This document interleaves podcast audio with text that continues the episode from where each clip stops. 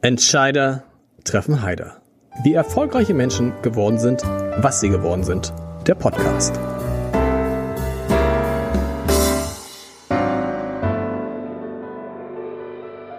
Herzlich willkommen. Mein Name ist Lars Heider und das Schanzenviertel in Hamburg ist berühmt für, ja, für seine Restaurants, für seine Bars, für seine Kneipen, für seine Clubs, berüchtigt für die rote Flora, manchmal zumindest, und wird in Hamburg, für die, die Hamburg nicht so kennen, gern der alternative Stadtteil genannt. Vielleicht vergleichbar mit Kreuzberg. Ah, vielleicht. Und mittendrin ist ein Geschäft, das man hier überhaupt nicht erwarten würde. Und ich gebe ehrlich zu, dass ich mich immer gefragt habe, jedes Mal, wenn ich im Schanzenviertel bin und jedes Mal, wenn ich da längs fahre mit der Bahn, was machen die hier? Das ist der völlig falsche Stadtteil für die, denn das Produkt, was die anbieten und verkaufen, das ist wiederum ein Produkt, würde ich jetzt mal behaupten, das findet man vielleicht eher oder man erwartet es eher in den bürgerlichen Teilen Hamburgs, in den Teilen, wo vielleicht noch mehr für die Miete bezahlt wird, ist nämlich im Schanzenviertel auch gar nicht so wenig. Und das ist ein Produkt, das auch richtig viel Geld kosten kann und von dem im Jahr gar nicht so viele verkauft werden. Also wir reden da nicht von Hunderttausenden, sondern eher so, wir werden es gleich hören, wie viele es sind. So, und wer sich jetzt wie ich schon immer gefragt hat, was das Pianohaus Trübker im Schanzenviertel macht, der wird es heute erfahren und viel mehr über eine ungewöhnliche und ein ungewöhnlich bekanntes Familienunternehmen, eine ungewöhnliche Geschichte und ein ungewöhnlich bekanntes Familienunternehmen, das es seit 150 Jahren gibt. Und ich freue mich auf Yvonne Trübker, die Chefin, die das Unternehmen inzwischen führt, das ihr Urgroßvater, Sie verbessern mich immer, liebe Frau Trübker, wenn ich was Falsches sage, vor im Jahr 1872 gegründet hat. Richtig? Bis jetzt alles korrekt. Herr Wahnsinn. Und jetzt müssen Sie, jetzt müssen wir mal drüber sprechen. Was machen Sie im Schanzenviertel? Sie haben es vorhin richtig anmoderiert. Ähm, das ist tatsächlich historisch begründet. Das Schanzenviertel war nämlich mal richtig bürgerlich. Und zwar 1872, als mein Urgroßvater das Unternehmen gründete, damals als kleiner Werkstattbetrieb und damals im Schanzenviertel, weil das Schanzenviertel ein Klavierbauviertel war, oh. nämlich das Klavierbauviertel Hamburgs. Und wenn man etwas gelten wollte in seiner Zunft, dann war man als Klaviermacher, so hieß der Beruf damals, im Schanzenviertel deswegen sind wir eigentlich da total richtig angesiedelt. Das heißt, wie viel, wenn wir reden, das war das Klaviermacherviertel, von wie vielen Klaviermachern reden wir da Anfang des 19. Jahrhunderts? Ich würde schätzen, 30 äh, bis 40 Manufakturen waren sicherlich dort vor Ort. Wenn man zum Beispiel am Schulterblatt entlang mhm. geht, mhm. Da äh, ist relativ am Anfang auf der linken Seite ein kleiner Torbogen. Da steht alte Pianoforte-Fabrik. Stimmt. Den gibt es immer noch, diesen Torbogen mit der Aufschrift. Und da sind heute Agenturen drin. Da wurden damals Klaviermechaniken gebaut. Das, also das war letztendlich, muss man ja sagen, kein Industrieviertel, aber so ein richtiges Handwerksviertel. Das heißt, ja. da wurden, das heißt, man, wenn man in Hamburg sich ein Klavier kaufte, dann fuhr man ins Schanzenviertel, bestellte es da und bekam es dann. Wie lange hat es damals gedauert, so ein Klavier zu bauen? Gut ein Jahr.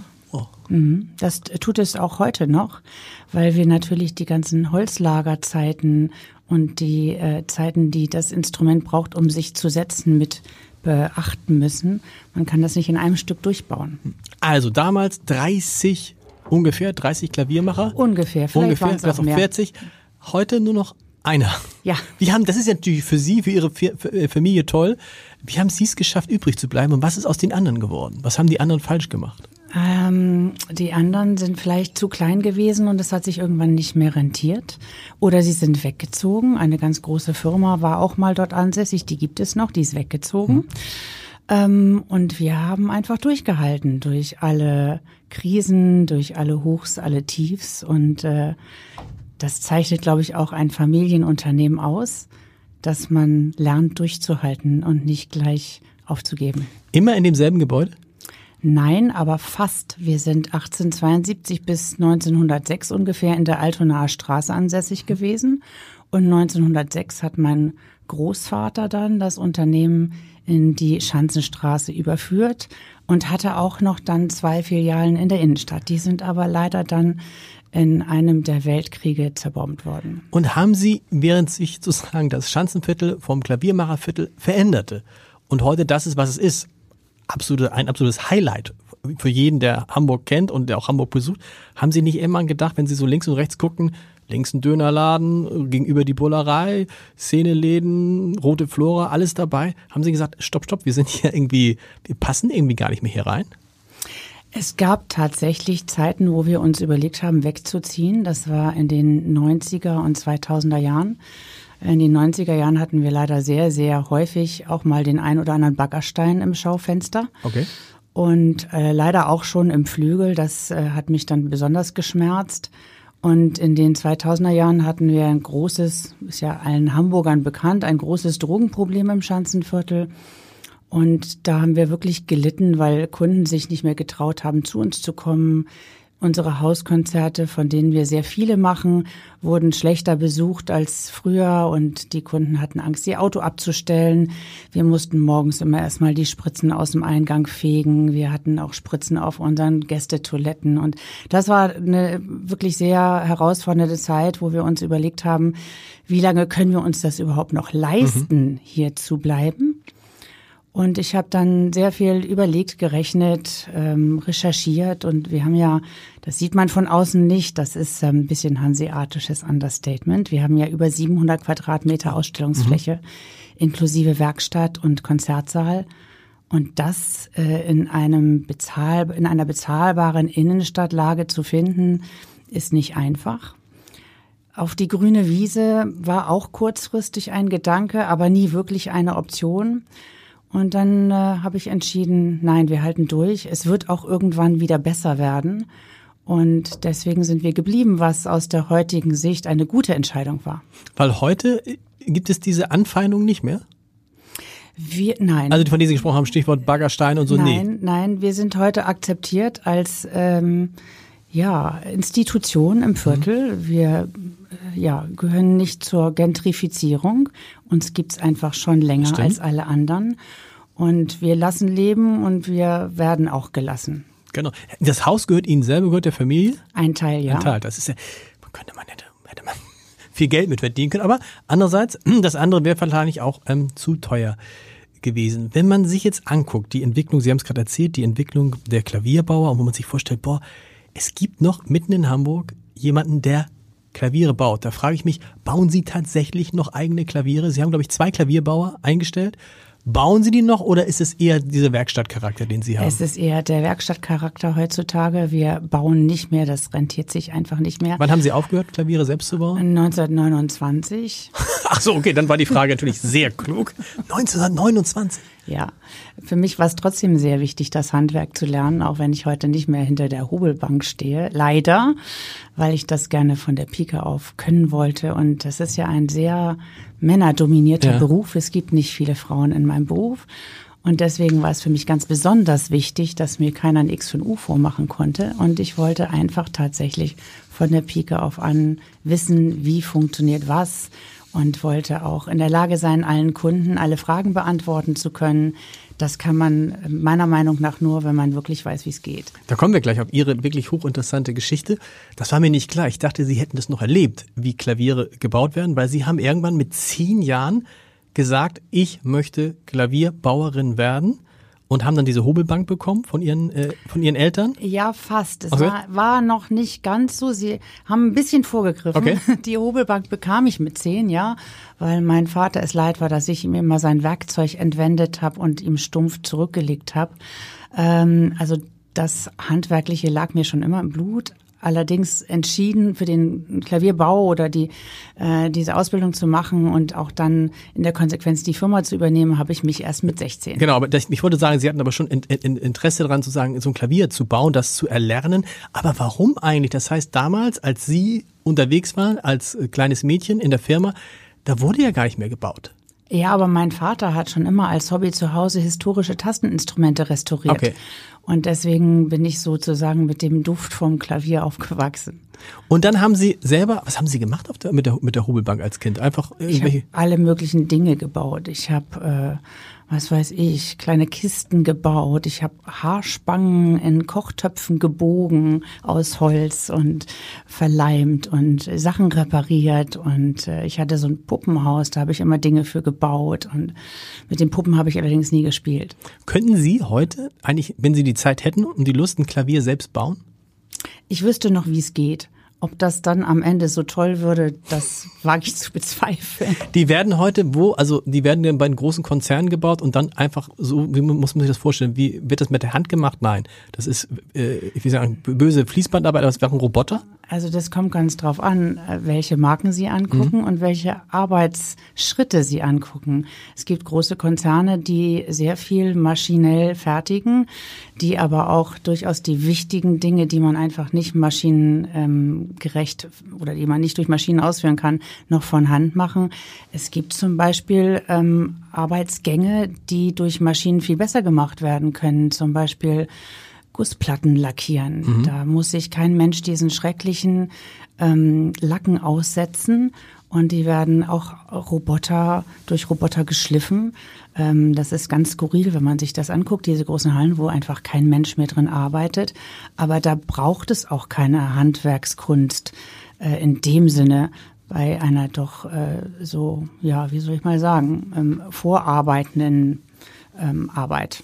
Bei anderen Teilen, man stellt sich so vor, mit, mit den Tasten und mit den Seiten, dass das dann schon irgendwie ein Mensch machen das muss. Das wird selbstverständlich von Hand gemacht, wobei man auch tatsächlich beim Beziehen gibt es auch Roboter, die das machen können.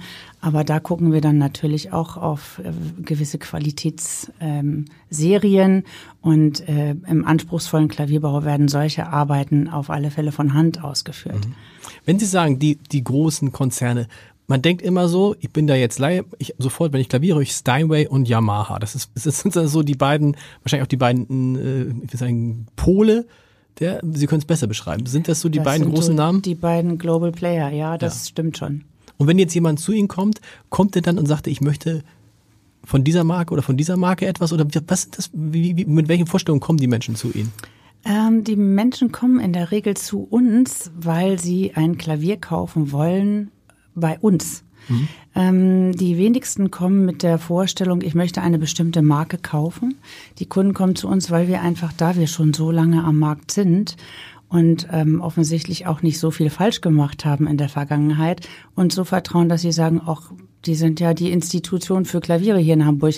Da gehen wir mal hin und die werden uns auch schon ehrlich beraten. Das heißt, die Entscheidung, welche Marke und für welchen Bedarf das Instrument ausgesucht wird, die wird eigentlich überwiegend bei uns im Laden erst getroffen. Das heißt, nehmen wir, nehmen wir das mal durch. Ich komme jetzt zu Ihnen und sage, liebe Frau Trübker, ich würde so gern Klavier spielen. Zu Hause. So, ich habe keine Ahnung. Was ist dann die erste Frage? Was wollen Sie, wie, so, wie, was wollen Sie ausgeben oder was, was, was fragen Sie mich nee, da? Das, das wäre eine der letzten Fragen. Okay. Das ist eigentlich eine Frage, die ich nie stelle. Was wollen Sie ausgeben? Aber könnte ja sein, dass einer kommt und dann, dann beraten sie ihn und sagen, es kostet hier 50.000 Euro und sagt, ja, mehr als 2.000 habe ich nicht. Ja, aber das finde ich ja schon vorher im Beratungsgespräch okay. raus. Ich würde Sie erstmal fragen, ob Sie schon eine Erfahrung haben mit Klang zum Beispiel, ob es einen Klang gibt, den Sie mal gehört haben, der hm. Ihnen besonders gut gefallen hat oder für welchen Bedarf spielen Sie erst abends, wenn die Familie schon schläft oder wann haben Sie Zeit zu spielen oder möchten Sie sich einen Traum erfüllen, ähm, von dem Sie schon 20 Jahre lang träumen oder ist es einfach nur so eine Mm, Schnapsidee, die man jetzt mal ausprobieren mhm. möchte. Äh, und so findet man langsam heran, heraus, wie ist denn der Bedarf des Kunden, wo kann man ansetzen. Wir, haben, wir sind ja eins der letzten unabhängigen Fachhändler in Hamburg. Wir sind äh, nicht Hersteller geführt, sondern wir können tatsächlich ganz neutral unseren Kunden beraten und deswegen eben auch herausfinden, welche Marke, mit welchem Klangcharakter, mit welcher Spielart ist denn die beste, um den Bedarf des Kunden ganz individuell und persönlich persönlich abzudecken. Wenn ich dann sage Klavier, ist das eigentlich schon Fall? Ist das eigentlich schon eine Vorentscheidung? Weil wenn ich sage Klavier, meine ich, ich will kein Flügel. Richtig. Richtig. Wenn Sie Klavier sagen oder Piano sagen, dann meinen wir das. Dann meinen Sie das Instrument, was an der Wand steht. steht genau, das Instrument. Das, die entscheidenden, das Klavier, dann gibt es den Flügel, dann gibt es das, wie nennen Sie das, E-Piano? Genau, E-Piano oder Digitalpiano, das, ja. was gar keine Seiten hat, nur, nur eine Steckdose genau. braucht. Und dann gibt es noch etwas, das sogenannte Silent Piano, wobei Silent ein Markenname einer großen Firma ja. ist. Ähm, das ist das richtige Klavier, was man zusätzlich auch noch über Kopfhörer spielen okay. kann, wo sich dann eine Stopperleiste vor die Hämmer schiebt, sodass der Hammer die Seite nicht mehr berührt und unter der Tastatur per Sensor abgelesen wird. Das heißt, das, heißt, das kann man sowohl als auch, laut genau, und leise. Genau, Sie hören dann über Kopfhörer den Konzertflügelklang und Ihr Nachbar oder Ihre Familie in dem Fall hört dann gar nichts mehr und Sie können dann ganz beliebig zu jeder Tages- und Nachtzeit mit dem authentischen Klavieranschlag, das ist der große Unterschied mhm. zum Digitalpiano, spielen nach Lust und Laune. Klingt, als ob das aktuell das ist, was Sie am meisten verkaufen. Ja, verkaufen wir tatsächlich zu 80 Prozent. Tatsächlich. Ja. Na gut, klar, in Hamburg eigentlich klar, ja. ne? Weil man sagt, mein Sohn spielt gerade Trompete und äh, da bin ich immer froh, dass wir so ein bisschen zu anderen Häusern so einen Abstand haben, weil normalerweise wird es nicht gehen. Also zu keiner Tages- und Nachtzeit. Ich finde bei Klavier, wenn jemand schön Klavier spielt, ist es ja nicht so laut. Äh, naja, aber dass man schön spielt, das hat ja auch eine Vorgeschichte. das hat eine Vor also, was sind das für Leute, die zu Ihnen kommen und so ein, Kla so ein Klavier kaufen? Wo, kommen die aus diesen, wie ich sage, aus den gut bürgerlichen Stadtteilen, wie ich es vorhin sagte? Was sind das für Menschen? Wir haben eine so breit gefächerte Kundenklientel vom Alter wie auch vom sozialen Background. Das ist ganz toll. Also zu uns kommen Kunden, die für ihre Kinder, sagen wir mal ab fünf Jahre, ein Klavier suchen. Zu uns kommen jetzt gerade während der Corona-Zeit mhm. unheimlich viele Erwachsene, die sich jetzt endlich ihren Traum erfüllen möchten. Zu uns kommen Menschen, die jetzt bereits ihr Hauptarbeitswerk im Leben erfüllt haben und sagen so, jetzt habe ich endlich Zeit und jetzt mache ich endlich das, was ich schon immer mal wollte. Man kann wirklich sagen, zu uns kommen Kunden von fünf bis 90. Und was geben die aus für so ein Klavier? Auch ungefähr so zwischen. ja, wo geht das? Also wenn ich sage, ich wirklich so Einsteiger, echtes, vielleicht so ein Silent-Klavier, Silent aber so ein Einsteiger, ich weiß noch nicht genau, ich will auch jetzt, ich habe auch gar nicht so viel Geld, aber eigentlich mal so, das ist so, so die Idee. Also so ein Einsteigerklavier mit Silent-Funktion geht los bei ab ungefähr 6.000 okay. Euro und ohne die Silent-Funktion ungefähr ab 4.000 Euro. Und wenn Sie sagen, ich möchte richtig ein tolles Instrument, Flügel, High-End, dann sind wir bei 180.000 Euro. Das, glaub, das hat mal Julia Wendt erzählt. Ich glaube, müssen, müssen Sie ja nicht sagen, aber Julia Wendt hat, glaube ich, schon zwei Flügel gekauft. Das entzieht sich meiner Kenntnis. Zwei Flügel. Okay. Und dann, also das ist ja dann gar nicht, gibt es auch einen Zweitmarkt da, also einen Gebrauchtmarkt? Ja, klar. Ja, klar. Machen Sie das, aber Sie machen Sie das auch? Äh, machen wir auch, aber das ist nicht unser Kerngeschäft. Aber wenn jetzt jemand, ein Kunde zum Beispiel sagt, mein Kind hat aufgehört, nehmen Sie unser Klavier zurück mhm. äh, und das ist jetzt nicht 50 Jahre alt, dann machen wir das auch. Das ist ja, habe ich gelernt, sowieso üblich, dass man bei Ihnen, man kann bei Ihnen das Klavier kaufen, mhm. man kann es aber auch mieten. Ja. Wie geht das mit dem Mieten? Das wird sehr, sehr gerne gemacht, mhm. gerade bei Familien für Kinder. Das liegt auf der Hand oder auch bei Berufsanfängern, also bei Klavieranfängern, die noch im Berufsleben stecken. Ähm, man kann sich erstmal zum Testen für eine gewisse Zeit ein Klavier mieten, mit der Option, das später zu behalten oder abzugraden in was Besseres oder umzutauschen. Wir rechnen dann bei späterem Kauf die gezahlten Mieten an, sodass ah. der Kunde überhaupt gar keinen Verlust hat. Auch Transportkosten sind kein Problem. Wir sind da sehr, sehr flexibel und haben ja langsam, äh, aber sicher uns da auch sehr, sehr drauf versteift, speziell auch in der Corona-Zeit und haben über 600 Mietklaviere in ganz Hamburg, die äh, bespielt werden. Was kostet es, so ein Klavier zu mieten pro Monat? Ab 40, 50 Euro. Ah. Ja, ist erschwinglich. Und man kann auch einfach sagen, weißt du was, ich miete mein Leben lang. Ich kaufe gar keins. Ich miete, das miete. sind uns tatsächlich die Liebsten, ja. Echt? Warum? Weil, okay, klar, auf die Dauer wenn einer 30 Jahre mietet, kommt ganz schön was zusammen. Dann ist, dann ist aber auch schon blöd irgendwann mal, ne? Ja, wir erinnern unsere Kunden schon auch nach einer gewissen Zeit daran, dass jetzt langsam das Mieten unrentabel wird und ob sie es denn nicht erwerben würden. Und wir rechnen die Mieten ja an. Aber es gibt tatsächlich Kunden, die einfach nur mieten wollen, die zum Beispiel hier einen Zweitwohnsitz haben hm. oder ja. Weil so ein Klavier, wenn man das kauft, hält eigentlich für immer? Hält ein Leben lang? Ja, das ist äh, leider ein Trugschluss. Okay.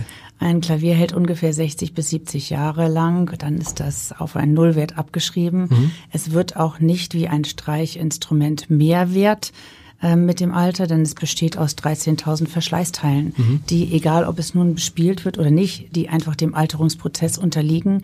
Ne, Seiten werden irgendwann taub oder fangen an zu rasseln.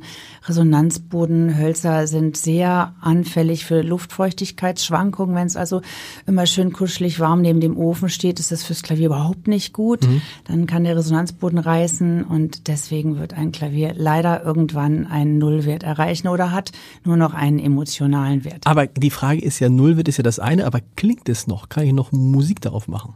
Wenn es die Stimmung nicht mehr hält, auch das nicht mehr. Okay. Da hilft auch so der beste Klavierstimmer nicht. Nein, der beste Klavierstimmer wird dann höchstens sagen, da kann ich jetzt auch nicht mehr viel machen, dann überlegen Sie sich doch mal, ob Sie nicht in ein neues investieren. Weil da die, der Aufwand steht irgendwann nicht mehr im Verhältnis. Na, machen kann man alles, aber man ist nicht immer damit gut beraten. Wenn man jetzt, Sie haben es gesagt, in der Corona-Phase haben Sie nochmal ordentlich Klaviere zusätzlich vermietet und verkauft. Sagen Sie mal so ein gutes Jahr bei Ihnen, wie viel, wie viel Klaviere werden da verkauft in so einem guten Jahr? Ich habe mal geguckt, glaube ich, über all die Jahre haben Sie 65.000 Klaviere ungefähr verkauft. Das stimmt. Könnte man jetzt durch 150 teilen? Das könnte man machen und dann kommt man theoretisch auch auf die Zahl ungefähr. Okay. Was ich mich frage, ist, ob jetzt das Nadelöhr bei solchen Sachen, wenn man das lernen will, nicht die Klavierlehrer sind oder braucht man die gar nicht, weil es ja YouTube gibt? Das ist ein super Punkt, den Sie ansprechen, Herr Heider. Ja, das Nadelöhr sind tatsächlich ganz häufig die Klavierlehrer. Äh, ich halte von YouTube oder anderen Tutorials oder Apps nur bedingt mhm. etwas. Mhm. Die sind gut als, äh, sagen wir mal, Motivation vielleicht zur Unterstützung, wenn man bestimmte Sachen üben möchte, die man mit dem Klavierlehrer nicht üben kann oder will. Aber der Klavierlehrer als Korrektiv, als Motivator ist ganz, ganz wichtig. Äh, die Chemie muss stimmen. Meine Klavierlehrerin zum Beispiel, Gott hab sie selig, die war für mich so viel mehr als nur Klavierlehrerin. Die war für mich, äh, ja, die war Philosophin, die war Psychologin für mich. Die hat mich da abgeholt, wo ich war. Wir hatten den Deal, ähm, ich darf alles spielen, was ich spielen möchte. Ich muss es aber zu Ende spielen. Also nicht nur eine Seite. Okay. Das führte dann häufig dazu, dass die letzten Seiten nicht mehr so ganz fehlerfrei waren. Aber ich habe das, ich habe mich immer durchgebissen. Das schult. Und, Und heute aber gibt es wenig, zu wenig Klavierlehrer? Ähm, das würde ich so gar nicht sagen. Es gibt immer noch viele Klavierlehrer, aber es ist das Geheimnis, den richtigen zu finden. Okay. Ganz häufig haben wir Kunden, die dann sagen, ach, wir möchten jetzt unser Mietklavier kündigen und, und Tochter spielt nicht mehr. Und dann fragen wir natürlich, ja, warum? Ja, ja, wissen wir auch nicht. Haben Sie es denn mal mit einem anderen Klavierlehrer oder Klavierlehrerin versucht? Nö, haben wir gar nicht. Dann sind wir behilflich und suchen dann nochmal Stadtteil äh, orientiert nach Alternativen. Und ganz häufig kriegen wir dann einen Rückruf, ah, super, Frau Trübker, jetzt klappt das wieder. Und manchmal ist es einfach nur so, dass man ja gewisse Details nicht mag und dann mag man da nicht hingehen oder man genau. darf nicht den Fluch der Karibik spielen oder so. Und ähm, im, im Prinzip ist es doch am Ende so, man soll Spaß haben daran.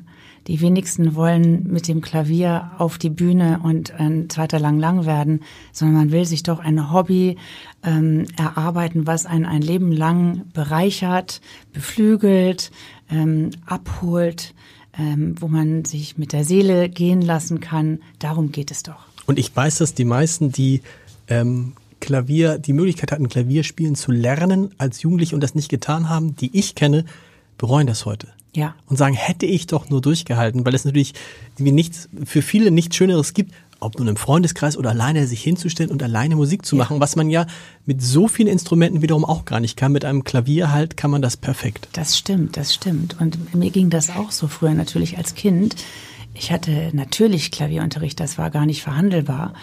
Und äh, es gab schon Zeiten, da fühlte ich mich auch ziemlich uncool, weil alle anderen hatten irgendwie äh, ja Hobbys, die waren ein bisschen angesagter. Und ich hatte dann immer meinen Klavierunterricht und ja und abbrechen galt auch nicht. Und ja heute sagen viele von den Freunden zu mir Mensch Yvonne hätten wir das mal auch durchgehalten und zu Ende geführt weil das Erfolgserlebnis was man am Ende hat das kann einem keiner mehr nehmen. Und das baut so viel Selbstbewusstsein auf und schult einen auch im, im Team, fürs ganze Leben, in der Arbeit.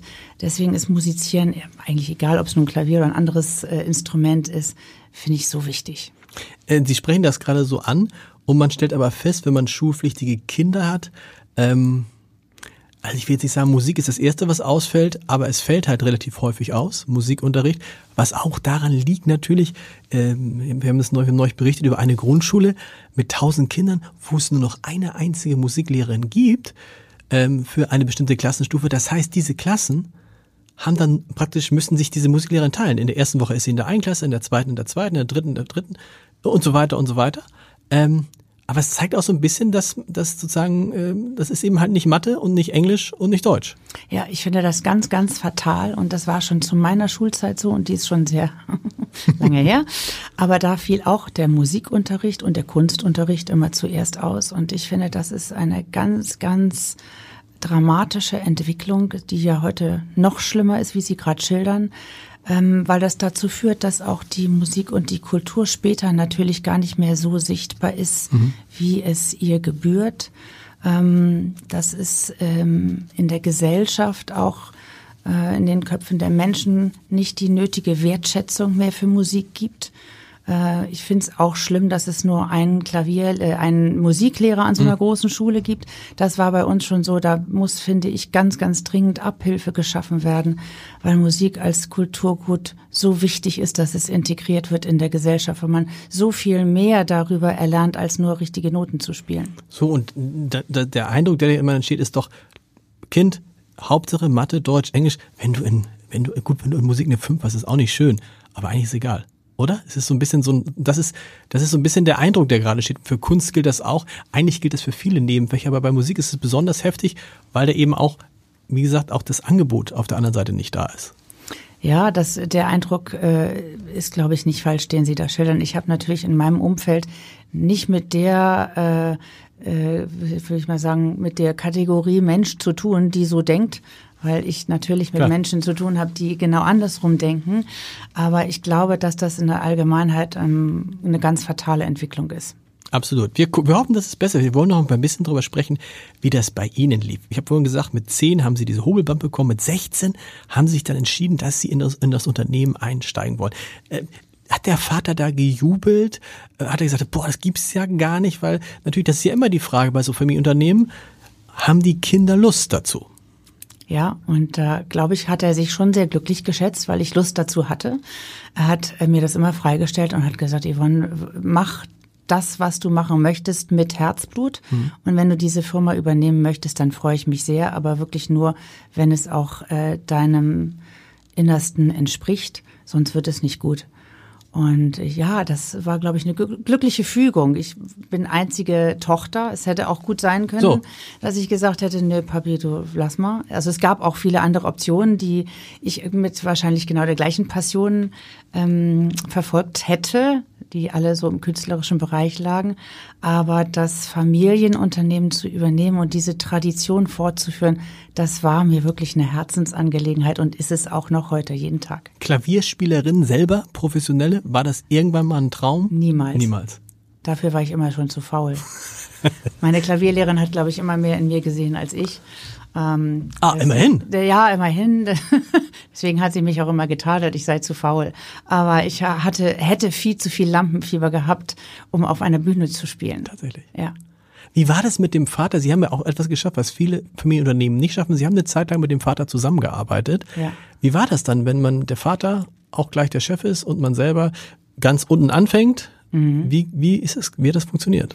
Das hat erstaunlich gut funktioniert. Ich war auch ein bisschen skeptisch, wie das funktionieren würde. Aber er hat ähm, die Rolle Vater und die Rolle Chef sehr getrennt. Und als ich anfing, das äh, war 1994, 95 ähm, fing ich tatsächlich unten in der Werkstatt an mhm. und habe mich dann so langsam durch alle Abteilungen hochgearbeitet. Er war relativ streng, es gab auch keine Extrawürste für mich. Und ähm, er war sehr fair und hat ähm, mich aber doch relativ, hm, wie soll ich mal sagen, er hat mich schon hart rangenommen. Ich hatte das nicht so ganz leicht, aber er war dadurch, dass er eben immer sehr fair war, für mich nachvollziehbar und transparent und aber es war halt der Papa. Ist das ja, das war halt der Papa. Hilft es dann oder ist es dann so gerade, dass man das Gefühl hat, das ist ja oft so, ähm, ich habe das mal bei, bei Reportern erlebt, die mir hinterher gesagt haben, dass sie zum Beispiel Mitglied einer Partei sind. Und wenn Sie aber über diese Partei mal geschrieben haben, haben Sie besonders kritisch über die geschrieben, um sich nicht dem Vorwurf aussetzen zu müssen, naja, du behandelst die besonders gut. Wahrscheinlich war bei Ihrem Vater der gleiche Reflex. Ja, ich glaube, Tochter vom Chef ist generell kein so leichter Eintritt. Mhm. Ähm, war auch bei mir in der Ausbildung zum Klavierbauer, war es auch nicht so leicht, Händlertochter zu sein, ähm, weil einem da immer erstmal irgendwie ja Dinge an ähm, äh, unterstellt werden, man hätte es vielleicht leichter oder äh, andere Dinge werden nicht mit gleichem Maß gemessen, was überhaupt nicht der Fall war. Im Gegenteil, ich hatte da immer das Gefühl, ich müsste mich jetzt ähm, noch mehr anstrengen, mhm. damit man genau so etwas mir nicht nachsagen kann. Nun sind Sie ja noch irre jung. Wie geht es weiter mit der? Haben Sie Kinder? Sind die Kinder auch schon mit der Hobelbank am Machen? Ich habe keine Kinder, Kinder? Okay. von daher sind die auch nicht mit der Hobelbank am Machen. Und äh, vielen Dank ja für das Kompliment. Ich werde noch einige Jahre, Jahrzehnte äh, die Firma so weiterlenken, wie ich es jetzt tue, weil es mir unheimlich viel Spaß macht. Das ist sowieso gleich. Ich meine, die Frage ist natürlich nur, gibt es dann im Familienumfeld jemanden, wo Sie sagen würden, der könnte es? Im, nee, im, geht, ja, nö, geht auch nicht. Sie haben das einzige Kind. Stimmt, wollte sagen, Neffen, Nichten scheiden aus. Richtig. Also im Moment ist das äh, in der Familie nicht geplant. Gut. Ähm, Sie haben geschrieben, dass Sie immer auf Ihr Bauchgefühl hören, wenn Sie ähm, arbeiten, wenn Sie Sachen machen, dass Sie und meine Erfahrung ist auch, das Bauchgefühl täuscht einen eigentlich nicht. Und manchmal denkt man aber so, ach nee, Quatsch. Und Ihnen ist es auch passiert, Sie haben es in dem Fragebogen so nett beschrieben, was heißt nett, aber Sie haben es ein bisschen geheimnisvoll gelassen, das würde mich natürlich interessieren, da frage ich natürlich nach.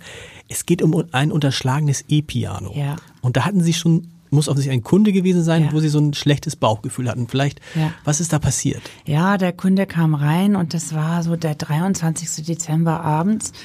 Ähm, das ist schon immer komisch, wenn so, mm, ich meine, Weihnachten, wissen wir alle, kommt ja. immer sehr plötzlich. Nichtsdestotrotz war das dann am 23. abends nochmal so, jetzt ganz schnell für die kleine Tochter ein Digitalpiano. Ach, das fühlte sich nicht so richtig an und dann hat er mich so voll getextet. Entschuldigung, ja, mhm. hat er aber. Und ähm, kam auch nicht seriös rüber und dann wollte er, nehmen wir mal so zur Miete die erste Kaution und die erste Miete nehmen wir gleich bei Abschluss des Vertrages gerne entgegen. Das hatte er auch nicht dabei und eine EC-Karte hatte er auch nicht. Dann habe ich gesagt, dann wird das nichts mit uns. Mhm. Dann kam er noch mal wieder und brachte sozusagen diese ersten, ach lächerlichen 120 Euro für dieses Digitalpiano. Und das war alles. Danach kam er nie wieder.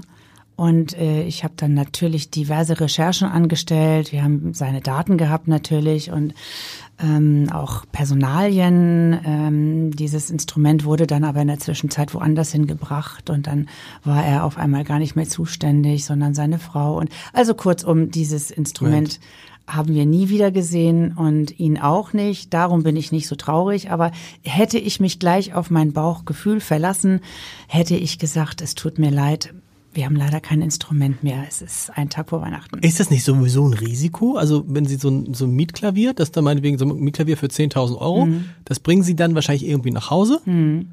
So, und dann äh, zahlt ja derjenige eine Kaution, aber die Kaution deckt ja nicht den Preis des Klavieres ab. Nein, nicht ansatzweise. So.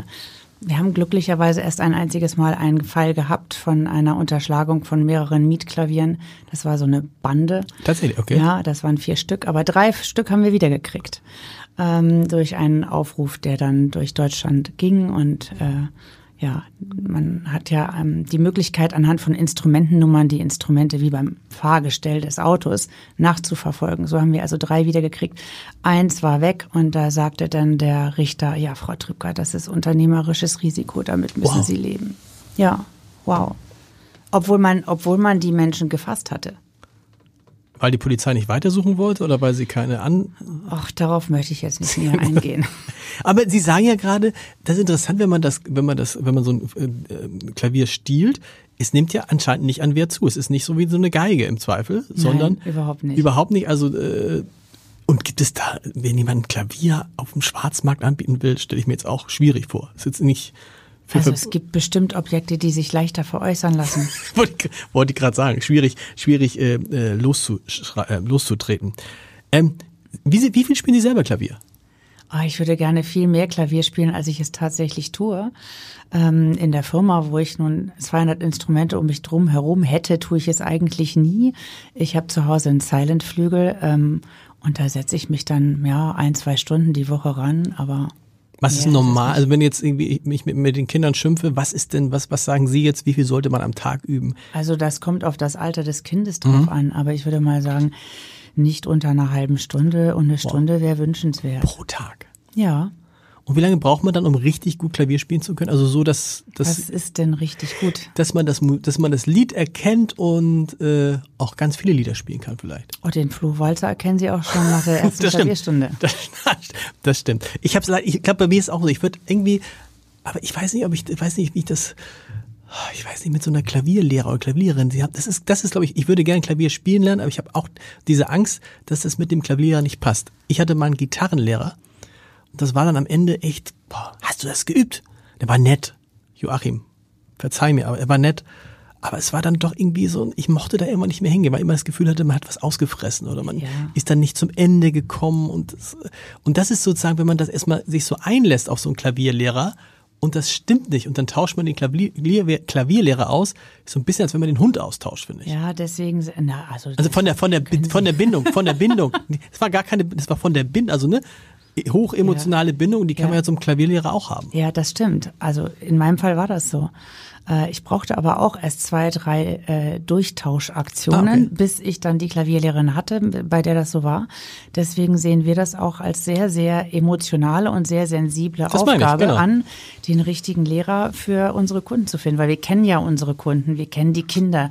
Wir haben die in der Regel zwei, dreimal beraten, a mehrere Stunden, bis es denn zum Abschluss kommt. Das heißt, wir haben auch ein Gefühl dafür, was passen könnte an Chemie und wir nehmen uns da sehr, sehr viel Zeit, den richtigen Lehrer zu empfehlen. Wir kennen an die, an die 600, 800 Klavierlehrer im Raum Hamburg und dann gucken wir, dass halt im Stadtteil einer passt und ich bin sicher, Herr Heider, wir würden auch einen für Sie finden. Ich, ich kann mir das vorstellen. Wie macht man das denn dann? Macht man erstmal so ein paar Schnupperstunden, ein, zwei, drei oder wie geht das? ja, in der Regel macht man eine Schnupperstunde. Aber da kann dann man dann schon, kann man dann schon sehen, ob das passt. Also ob die Chemie stimmt, das kann man Okay. dann schon sehen. Doch. Und wenn man, wie war das dann bei Ihnen? Wenn man dann feststellt, nach drei, vier Monaten ist doch nicht, dann sagt man, guck, muss man sich einfach in die Augen gucken und sagen, du, es funktioniert nicht. Kann ja vom Klavierlehrer ja- auch sein, Ich ne? wollte es gerade sagen, das ist doch für beide Seiten das Beste. Es kann ja auch sein, dass der Klavierlehrer sagt, du, ach, irgendwie ähm, passt deine Übelsituation nicht zu meinem Anspruch und lass es uns doch lassen. Weil es ist tatsächlich, ich sehe das bei Freunden, das ist ein sehr privates. Man lässt jemanden zu sich nach Hause, der ist dann bei den Freunden erst mit der Mutter, eine, trainiert, dann übt er eine Stunde, dann übt er mit der Tochter eine Stunde, ist dann lange da, oder sie ist das in dem Fall, dann trinkt man noch einen Kaffee zusammen. Also es ist ja mehr als, äh, kein, es ist mehr als ein Trainer beim Fußball. Also ich bin immer zu meinen Klavierlehrern hingegangen, Mhm. was ich auch viel besser fand. Ähm, denn einmal das Haus zu verlassen, um zu etwas hinzugehen, ist für mich eine, ähm, wie soll ich sagen, hat was mit Respekt zu tun und auch mit Wertschätzung. Und außerdem spielte man am Klavier, äh, beim Klavierlehrer ja meistens auch am Flügel Ja. und nicht am Klavier. Ich hatte zu Hause auch erst einen Flügel, als ich noch klein war. Und ähm, ja, der wurde dann irgendwann abgeholt und in ein Klavier ersetzt, weil ich zu faul war. So wurde Wie als Strafe, so ein bisschen so. Ja, du, bist so- das, du bist den Flügel nicht wert. ja, ja, ja, so war Oha. das ungefähr. Ähm, Ich war auch ganz traurig. Aber ja, so war das. Aber er kam dann irgendwann wieder zurück. Ja, off, offensichtlich. Okay, also lieber zum Lehrer hingehen, stimmt, dann ist man auch vielleicht ein bisschen äh, konzentrierter. Ähm, was kostet so eine Stunde heute? Oh, das ist ganz unterschiedlich. Das ähm, bespricht man am besten mit dem Lehrer selbst, aber ich würde mal sagen, so 40 bis 60 Euro für eine Dreiviertelstunde muss man mal ansetzen. Und man sollte schon einmal die Woche? ja, natürlich. Also das Stichwort ist jetzt kein ganz billiges Hobby, ne? Also auch, auch wenn man es mieten kann, so ein Klavier. Naja, also in, interessanterweise wird in der mm, Musik sowas nicht als ganz billig äh, be beschrieben. Wenn Sie jetzt aber irgendeinen Techniker kommen lassen, weil Ihre Waschmaschine kaputt ist und der will 80 Euro die Stunde haben, dann ist das ganz normal. Stimmt, Sie Was man nicht vergessen darf, ist, dass ein Klavierlehrer, der hat Klavier studiert, der hat Konzertreife in aller Regel, der hat zehn Jahre lang studiert, der hat aber vorher schon 15 Jahre lang durch seine Eltern Klavierunterricht gehabt, Mhm. sonst würde der nicht die Aufnahmeprüfung an der Hochschule schaffen. Und da wird dann noch verhandelt, ob 60 Euro vielleicht zu viel ist. Wenn Sie aber zum Mediziner oder zum Rechtsanwalt gehen, der kein längeres Studium hat, dann wäre das äh, Peanuts. So ist es. Ich meine, ich, ich, Sie haben es gerade recht, ich habe hab die letzte Rechnung unseres Tischlers, ist glaube ich der Meister, war, oder was ist Meister, 65 Euro die Stunde. 65 Euro, das, das kann man, wenn dann 40 Euro ist ja deutlich günstiger. Klavierbauer. Sie sagen, Sie haben zwei Klavierbauer. Wer wird heute noch Klavierbauer? Gibt es Menschen, die diesen Beruf noch erlernen? Oh, es gibt leider viel zu wenig Menschen, die noch Klavierbauer werden. Äh, wir suchen äh, händeringend Klavierbauer mhm. und äh, ja, also alle, die noch einen Job suchen, Sie gerne hier zu uns. Aber was machen die bei Ihnen? Die reparieren dann vor allem ja, die Klaviere. Die reparieren und wir haben, wie vorhin schon erwähnt, ja an die 600 Mietklaviere, die müssen mhm. ja auch gestimmt werden. Okay, das machen die, und das, das machen, die auch. Die auch. Okay. Und dann müssen sie natürlich auch noch die Instrumente stimmen und warten, die wir verkaufen. Die kommen ja noch dazu. Ähm, Aber als Klavierbauer ist man vor allen Dingen dann Klavierstimmer, ist das so? Die meiste Nein, Zeit stimmt man? Viel stimmt man, aber Klavierbauer ist der Lehrberuf. Stimmer können Sie sich ab morgen auch nennen. Okay. Ist kein geschützter Beruf, leider. Ein Stimmer ist aber kein Klavierbauer, nicht zwangsweise. Ein Klavierbauer ist aber immer auch ein Stimmer. Okay. Sie haben es vorhin gesagt, früher hat es ein Jahr gedauert, bis das Klavier fertig war. Man kann aber auch jetzt, ich könnte jetzt zu Ihnen kommen und wenn wir ein Klavier finden, was da steht, könnte ich es in einer Woche zu Hause haben? Ja. Tatsächlich? Ja. Okay. Und wenn ich aber mir das besonders konfigurieren will oder was Besonderes will, wie lange dauert das heute? Sie haben gesagt, es dauert ein Jahr, aber es liegt vor allen Dingen im Moment an Holzmangel, an Lieferzeiten, äh, Lieferketten und also sowas. Also dann können Sie auch sechs bis zwölf Monate rechnen. Okay. Mhm. Was machen die meisten Leute? Suchen sich, weil ich kann mir vorstellen, so ein Klavier, ähm, man muss ja hören, man muss ja spielen, man muss ja die Klänge hören, man muss ja so, ob, wie man sich damit wohlfühlt, ist so ein bisschen wie so ein Sofa. Oh, ich finde es sehr viel mehr als ein ja, Sofa. Ja, aber so, verstehst du, was ich meine? Also ich würde mir ein Sofa nicht einfach so konfigurieren lassen. Ich würde auch ein Sofa nicht online bestellen, sondern ich möchte einmal dieses Sofa sehen, ich möchte wissen, wie es sich anfühlt, ich möchte mich hinsetzen und man möchte ja wissen, wie so ein Klavier klingt, wie man da spielt, wie man da sitzt, wie es spielt Aussehen eine Rolle. Das stimmt. Also ja. Aussehen, ja, aber, ja, Aussehen spielt auch eine Rolle, aber untergeordnet. Mhm. Die meisten Klaviere und Flügel, die wir verkaufen, sind zu 99 Prozent schwarz. Ja. Ähm, aber ja, das äh, spielt uns natürlich auch ähm, als stationärem Handel äh, sozusagen in die Tasche, dass der Kunde das Klavier fühlen möchte, ausprobieren möchte, spielen möchte.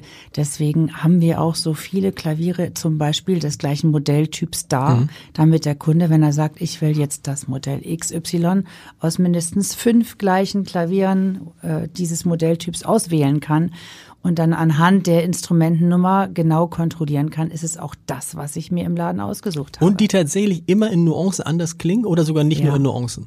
Äh, wünschenswert wäre es, wenn es nur Nuancen sind. Manchmal ja. ist es auch ein bisschen mehr. Wie gesagt, holzhomogener Werkstoff. Ne? Wenn, wenn die Fichte vom Resonanzboden nun mal anders gewachsen ist als die Nachbarfichte, dann kann das schon einen Einfluss haben. Sind die Klaviere jetzt, wo die Holzpreise gestiegen sind, teurer geworden? Ja. Ja. Ja. Wir haben äh, dieses Jahr schon zwei Preiserhöhungen gehabt, amtliche Preiserhöhungen, hm. und das wird leider auch so fortgeschrieben werden. Okay, das heißt mit anderen Worten, aber auch die Gebrauchten kann man vielleicht auch ein bisschen, wenn es noch ein junges Klavier ist. Es klingt aber danach, es klingt danach, dass es nicht nennenswert Klaviere gibt, die online verkauft werden. Das ist eine dieser Branchen, wo wir in Sachen E-Commerce, wo es wahrscheinlich schwieriger werden wird. Ja, also Klaviere werden sicherlich online angeboten. Man kann sehr viel online als Information für sich daraus saugen. Ähm, man kann natürlich sich preisorientieren. Äh, zu welchem Wert kann ich denn was im besten Fall ähm, bekommen? Aber der tatsächliche Kauf, zumindestens von Menschen, die wie Sie das Klavier auch fühlen hm. wollen mhm. würden, äh, es gibt ganz wenige, denen ist das nicht wichtig die kaufen das natürlich im Laden. Wie machen das, letzte Frage, wie machen Sie das Elbphilharmonie Leishalle? Wenn da Klaviere gebraucht werden, benötigt werden, sind die Klaviere automatisch von Ihnen? Ja. Nicht alle. Es okay. gibt ja verschiedene Anbieter, aber viele sind von uns. Aber gibt es, es gibt auch Künstler, die reisen mit ihrem Klavier durch die Gegend, ne? Mm, gibt es. Aber die meisten kommen dann und dann verleihen Sie das ja. für den Auftritt. Wir stellen dann den Konzertflügel dahin, wo er gewünscht wird und ähm, dann wird er am nächsten Tag wieder abgeholt. Haben Sie eine eigene, äh, so eine Art Minispedition oder eine eigene Leute, die das machen oder geben, beauftragen Sie das immer? Wir beauftragen eine Spedition, mit denen wir schon viele, viele Jahre zusammenarbeiten und die das dann auch, die sind spezialisiert, die machen nichts anderes als Klavier und Flügel. Und die bringen das Instrument dann dahin. Wie machen die das? Können Sie mir, ich habe ich hab einmal ein Klavier von uns abdran mit zwei Männern, wo ich dachte, ich kann es nicht glauben, ich würde ja sofort zusammenbrechen, auch ohne irgendwelche Hilfsmittel, sondern die haben die dann mit so Schulterriemen letztendlich ja, die Treppe man, runtergebracht. Genau, wenn man Etagen trägt, dann muss, braucht man diese Tragegurte. Ähm, da ist sehr viel Technik dabei, nicht nur Muskelkraft. Und beim Flügel wird es noch ein bisschen komplizierter. Der wird ja auf die Seite gelegt, auf einen Schlitten geschraubt und dann Beine ab, Lyra ab und dann wird er eben hochkant transportiert. Okay. Sonst würde er ja durch keine Tür passen. Stimmt. Und äh, ja, dann Muss man, kann er auch von außen transportiert werden? Haben Sie ja, schon? Ja. das haben wir ja auch schon gemacht, natürlich. Mit Kran schon alles Dach abgedeckt. Dach abgedeckt? Ja. Was war das komplizierteste, komplizierteste Anlieferung in Hamburg? Das war im Treppenviertel In Blankenese für die, die es nicht kennen, genau. ähm, über eine freischwebende Glastreppe ein Flügel ins erste Stockwerk. Und das Geländer durfte man nicht benutzen. Und der Flügel, der hat ja immerhin an die 400 Kilo gewogen, war zu schwer. Die Glastreppe hätte den Flügel nicht getragen. Also mussten wir den Flügel nicht nur hochkant, also wie man ihn normalerweise Ja. auseinanderbaut, dahin bringen, sondern wir mussten die ganze Beseitung abmachen, die Dämpfung ab, die Gussplatte, die sehr, sehr viel wiegt. Ja. Das heißt, der Flügel kam eigentlich quasi im Rohbaukasten dort an, damit die Glastreppe nicht unter seiner Last zusammengebrochen wäre. Und wir haben dann den Flügel dort vor Ort neu bezogen, Dämpfung aufgesetzt, also erstmal die Gussplatte rein. Das war eine Challenge. Und das heißt mit anderen Worten, den kriegt man da auch anders nicht wieder runter. Ich bin froh, dass ich noch keinen Anruf gekriegt habe von dort. Aber leidet so ein Flügel nicht, wenn er auseinandergebaut wird? Wenn er das, wenn er fachmännisch auseinandergebaut wird, nicht. Liebe Frau Trübker, vielen Dank. Sehr gerne, ich habe mich gefreut, hier zu sein.